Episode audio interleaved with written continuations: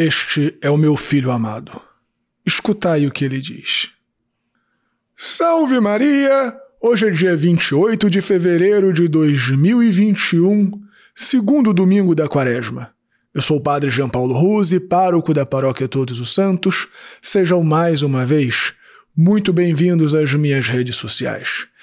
E antes de nós começarmos o sermão de hoje, me permita te informar que até o presente momento, aqui na Diocese de Campo Limpo, não foram feitas novas instruções a respeito do funcionamento das igrejas, de tal modo que na nossa paróquia continuam os mesmos horários. As missas dominicais começam com a missa vespertina aos sábados às 19 horas, aos domingos, às 7 horas da manhã, na comunidade Matriz, às 9 horas da manhã, na comunidade Bom Jesus, às 11 horas da manhã, na Matriz, às 3 da tarde, na Matriz, às 5 da tarde, a missa tridentina, também na Matriz, e por fim, a última missa do dia, às 19 horas. Não é necessário marcar horário para participar, basta apenas que se chegue cedo para que se ocupem os lugares e quem chegar atrasado poderá participar desde a praça da igreja com todo o conforto, dignidade e também atendendo às normas de segurança. Durante a semana, de terça a sexta-feira, temos as missas às sete horas da manhã. E antes disso, desde as seis até pouco antes da missa, eu estou disponível para ouvir confissões terças e quintas, das 10 ao meio-dia e das 6 da tarde às 8 horas da noite, eu também estou disponível para ouvir as confissões. E nas quintas, das 6 às 8, o Santíssimo fica exposto e às 8 horas da noite eu dou a bênção do Santíssimo. Às sextas-feiras, às seis da manhã, enquanto eu estou ouvindo confissões, o povo também se reúne para rezar a Via Sacra. Me ajude, meu filho, minha filha, a divulgar os horários da nossa paróquia e vamos rezar para que não haja nenhuma modificação por parte das autoridades eclesiásticas. Também eu gostaria de te pedir, meu filho e minha filha, que desse o um joinha nesse sermão, que fizesse um comentário, que compartilhasse nas suas redes sociais, pelos aplicativos de mensagem, porque estas coisas ajudam muito o nosso apostolado virtual. E se for possível para você, faça também uma doação para a nossa paróquia Todos os Santos. Considere ser um doador mensal, porque estamos de verdade muito necessitados do seu apoio. Obrigado pelo seu engajamento, obrigado pela sua generosidade. Deus te abençoe e salve Maria!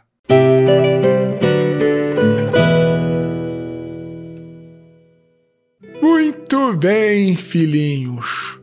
No Evangelho deste segundo domingo da Quaresma, editamos, como de costume, a transfiguração do Senhor. E esta experiência dos apóstolos narrada no Evangelho, nós podemos dizer com alguma certeza que constituiu uma fortíssima experiência de oração. Ou seja, Jesus chama os seus apóstolos, Pedro, Tiago e João, como também de costume, para rezar no monte. E ali, Deus revela a sua verdadeira natureza. Deus revela que nosso Senhor Jesus Cristo, sendo verdadeiramente homem, também é verdadeiramente Deus. E como nós sabemos, a oração é um dos exercícios fundamentais para a vivência da Quaresma. Portanto, para o sermão de hoje, vamos nos aprofundar neste exercício quaresmal, a oração. Pois bem, filhinhos, a oração é, no final das contas, um diálogo com Deus, um momento de intimidade com Deus. E é, portanto, a única maneira de nós realmente conhecermos quem é Deus. Você repare, através dos estudos teológicos, nós podemos descobrir algo sobre o que é Deus. Quais são os atributos de Deus, quais são as implicações da revelação na vida da igreja, na vida individual, como nós devemos fazer para agradarmos a Deus através do nosso comportamento, como podemos fazer para receber as graças de Deus. E evidentemente que este conhecimento é muito importante. Porém, nós só podemos conhecer quem é Deus em sua intimidade através da experiência de oração. Esta é uma realidade bastante simples da gente compreender, até por uma perspectiva humana. Veja bem, eu posso descrever uma pessoa para você. Posso falar que uma pessoa é alta, que uma pessoa tem cabelos castanhos, que tem olhos verdes, que é branca, que está acima do peso, que tem que é homem, que tem a voz fina ou que tem uh, o nariz comprido, que é uma pessoa com temperamento afável, que é uma pessoa que está sempre alegre que é uma pessoa culta, que é uma pessoa que gosta de usar roupas coloridas, etc. E com essa descrição, vocês talvez tenham um panorama geral de como é a pessoa.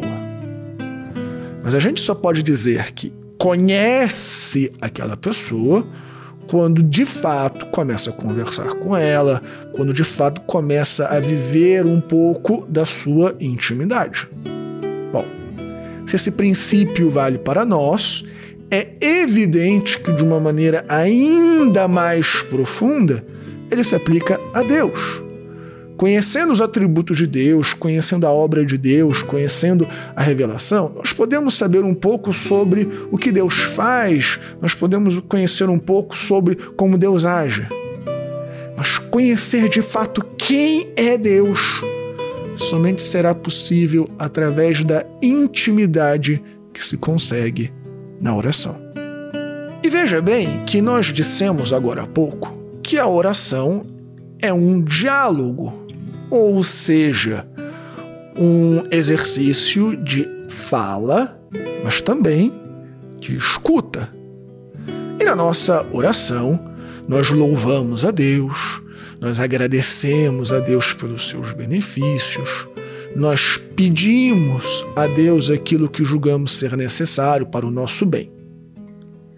Porém, esta é apenas uma parte da verdadeira oração. Porque na oração nós também devemos escutar o que Deus nos diz. E, e olha, filhinhos, eu não quero parecer aqui supersticioso e nem doidinho de dizer eu escutei a voz de Deus quando eu rezava. Não, não é assim. A experiência de Deus na oração, eu entendo que ela tem um caráter bastante subjetivo, mas de fato, na oração Deus nos fala seja através das luzes que Ele coloca em nossos corações, seja através do que está realmente escrito na palavra de Deus, seja através dos exemplos que nós vemos na meditação sobre a vida dos santos, ou às vezes até, ainda que seja raro, mas acontece, Deus nos fala misticamente, de um modo mais direto, como falou a alguns santos, como falou com Abraão, como se revelou a Pedro, Tiago e João.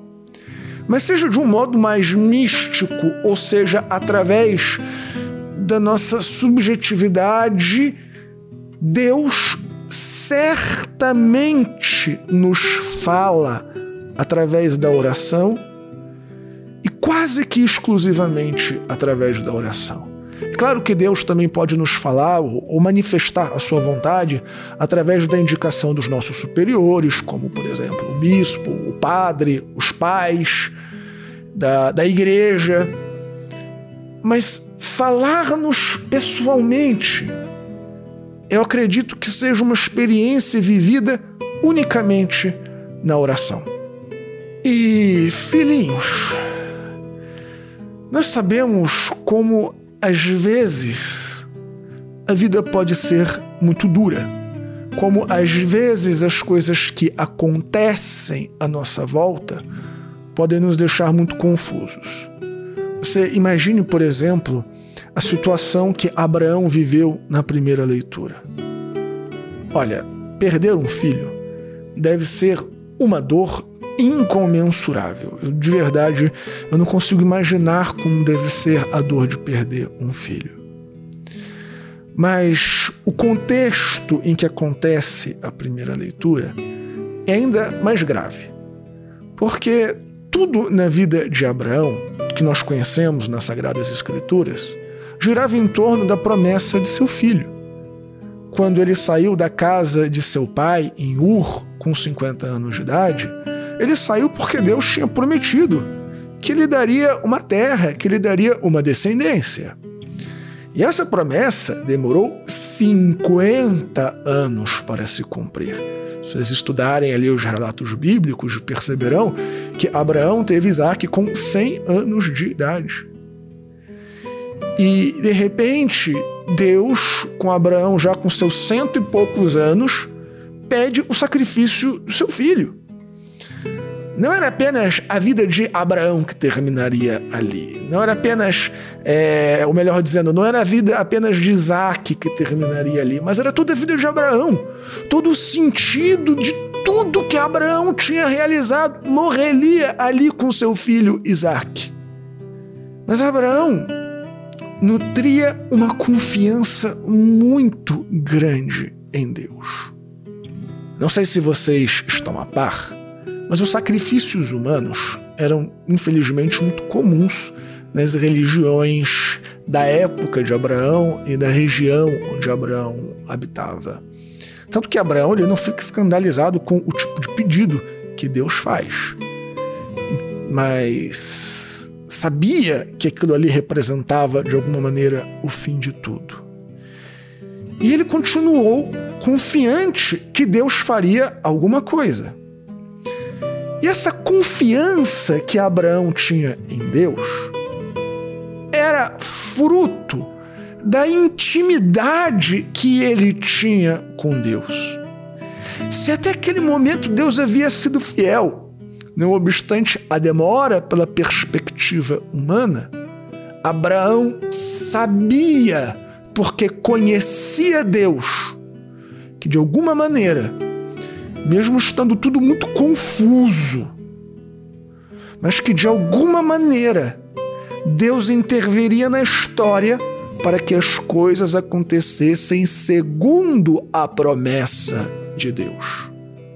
Abraão, vocês podem ter certeza, não sabia que ia vir um anjo, que Deus ia prover um outro animal para ele fazer o sacrifício. Abraão não sabia disso. Abraão não era vidente, Abraão não tinha bola de cristal.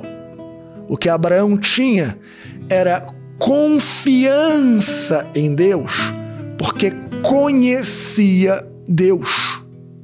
E assim como Abraão, como foi dito agora há pouco, muitas vezes nós também estamos em situações na vida onde tudo parece confuso, onde tudo parece perdido, que a gente parece que foi colocado num beco sem saída pelo próprio Deus.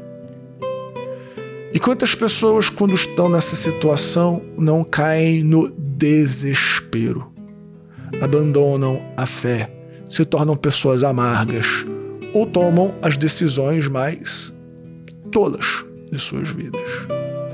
Somente é possível manter a esperança na atuação de Deus. Somente é possível manter a esperança de que Deus é bom e de que Deus proverá quando nós realmente conhecemos a Deus.